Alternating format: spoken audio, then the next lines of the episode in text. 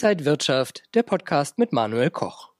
Liebe Zuschauer, herzlich willkommen zum Trade der Woche. Immer freitags um 18 Uhr und vom Heavy Traders Trading Floor ist mir jetzt Andreas Wolf zugeschaltet. Andreas, grüß dich. Ja, grüß dich, Manuel. Hallo.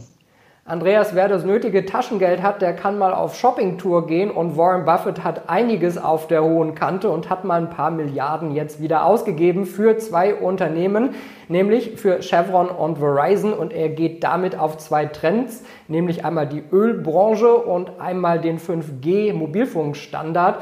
Siehst du da auch Potenzial? Wir haben uns die Charts jetzt beide mal angeschaut, sowohl von Chevron als auch von Horizon. Die Chevron haben wir hier gerade mal auf dem Schirm drauf. Und ja, natürlich ist da Potenzial logischerweise, weil der Ölpreis ja über die 60-Dollar-Marke gelaufen ist. Mittlerweile ist er schon fast bei 65 US-Dollar.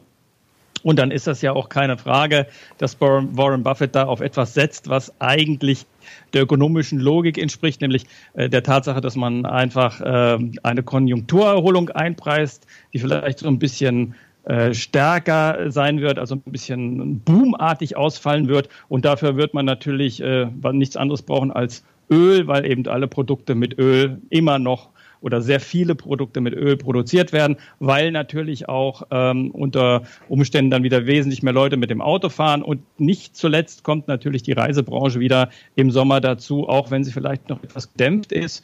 Aber sie wird auf jeden Fall wieder den, ähm, den, ähm, die Ölnachfrage erhöhen. Und insofern äh, ist das eigentlich gar nicht so eine schlechte Idee. Da hat Warren Buffett natürlich einfach nur die ökonomische Logik sprechen lassen. Bei Chevron ist es eigentlich so, dass die Aktie hier, wir sehen es gerade, um den Dreh 95 Dollar ist und auch ganz gute äh, Chancen hat, hier Richtung 100, 105 Dollar zu laufen. Ja, und die andere Aktie, äh, die wir haben, äh, oder die Warren Buffett hier äh, sich einverleibt hat, ist die Verizon-Aktie, die allerdings, wenn man jetzt sieht, wo die hergekommen ist, eigentlich auch seiner Idee entspringt, was die letzten Kurse angeht. Also wir sind hier so von 54 Dollar auf knapp 57 Dollar gelaufen, also schon ein ganz großer Sprung. Aber die Aktie hätte noch Platz, wenn sie sich wahrscheinlich noch ein bisschen beruhigt nach diesem Sprung, dann so in Richtung 60, 62 Dollar und 5G natürlich auch auch das ist zumindest in Amerika und Europa ein Thema, sehr stark natürlich wiederum eher in den USA als bei uns. Wir brauchen ja in Deutschland da immer ein Stückchen länger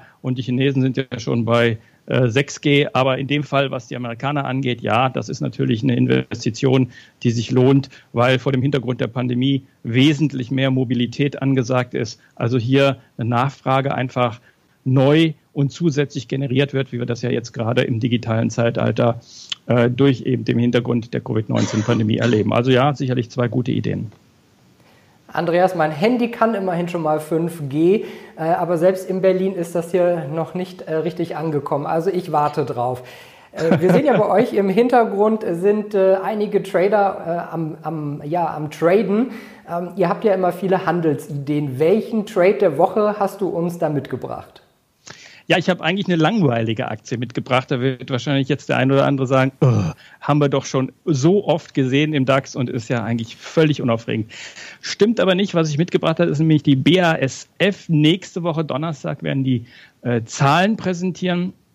Und die BASF ist mitnichten langweilig, nämlich seit äh, November, seitdem die Impfstoffgeschichte ja nun an Fahrt aufgenommen hat, ähm, ist die BASF wieder eine sehr spannende Aktie, zumal sie ja sehr viel Geschäft in Asien hat. Man kann ja eigentlich fast sagen, sie ist schon fast eine chinesische Aktie und keine deutsche mehr, eben weil der Großteil der Gewinne auch dort anfällt, auch weil man da relativ viel Umsatz macht. Und deshalb erwarte ich eigentlich für den nächsten Donnerstag auch eine relativ positive äh, Zahlenbilanz, die Sie uns da präsentieren werden und auch einen relativ guten Ausblick.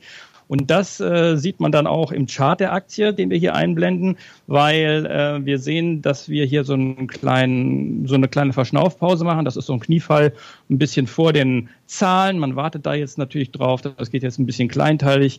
Und äh, mit den Zahlen erwarte ich dann, dass die Aktie sich aufmacht in den Bereich um 75 Euro. Und wir haben uns da auch überlegt, einfach ein Zertifikat mal auszuwählen. Das wäre eins mit der Kennnummer UE 26Y3, eins von der UBS. Das hat einen Hebel von 3,76 und ein Basis, also ein Knockout von 50 Euro. Der ist also gut weit entfernt, hat aber natürlich eine schöne Antizipation mit dem Hebel, wenn es denn tatsächlich in diese Richtung geht. Und aus meiner Sicht sieht das sehr positiv aus. Wie erfahren denn die Zuschauer, wann und wie dieser Trade dann auch ausgeführt wird? Ja, wir ähm, haben hier ähm, unseren äh, Messenger-Kanal Telegram. Also wenn der ausgeführt wird, äh, dann werden unsere Plus-Mitglieder über Telegram informiert, auch über E-Mail, also äh, mehrfach. Und dann natürlich auch, wir haben ja unsere Sendeformate, dass wir das natürlich auch, wenn es zum Beispiel äh, vor oder nach dem der ein oder anderen Sendung passiert, dann in der nächsten Sendung praktisch auch nochmal aktualisiert wird, zum Beispiel in Zertifikate Trade des Tages 14.15 Uhr oder natürlich auch in der Schlussglocke um 17.15 Uhr. Da sind wir natürlich immer im Updaten von dem, was wir hier so alles veranstaltet haben auf dem Floor logischerweise.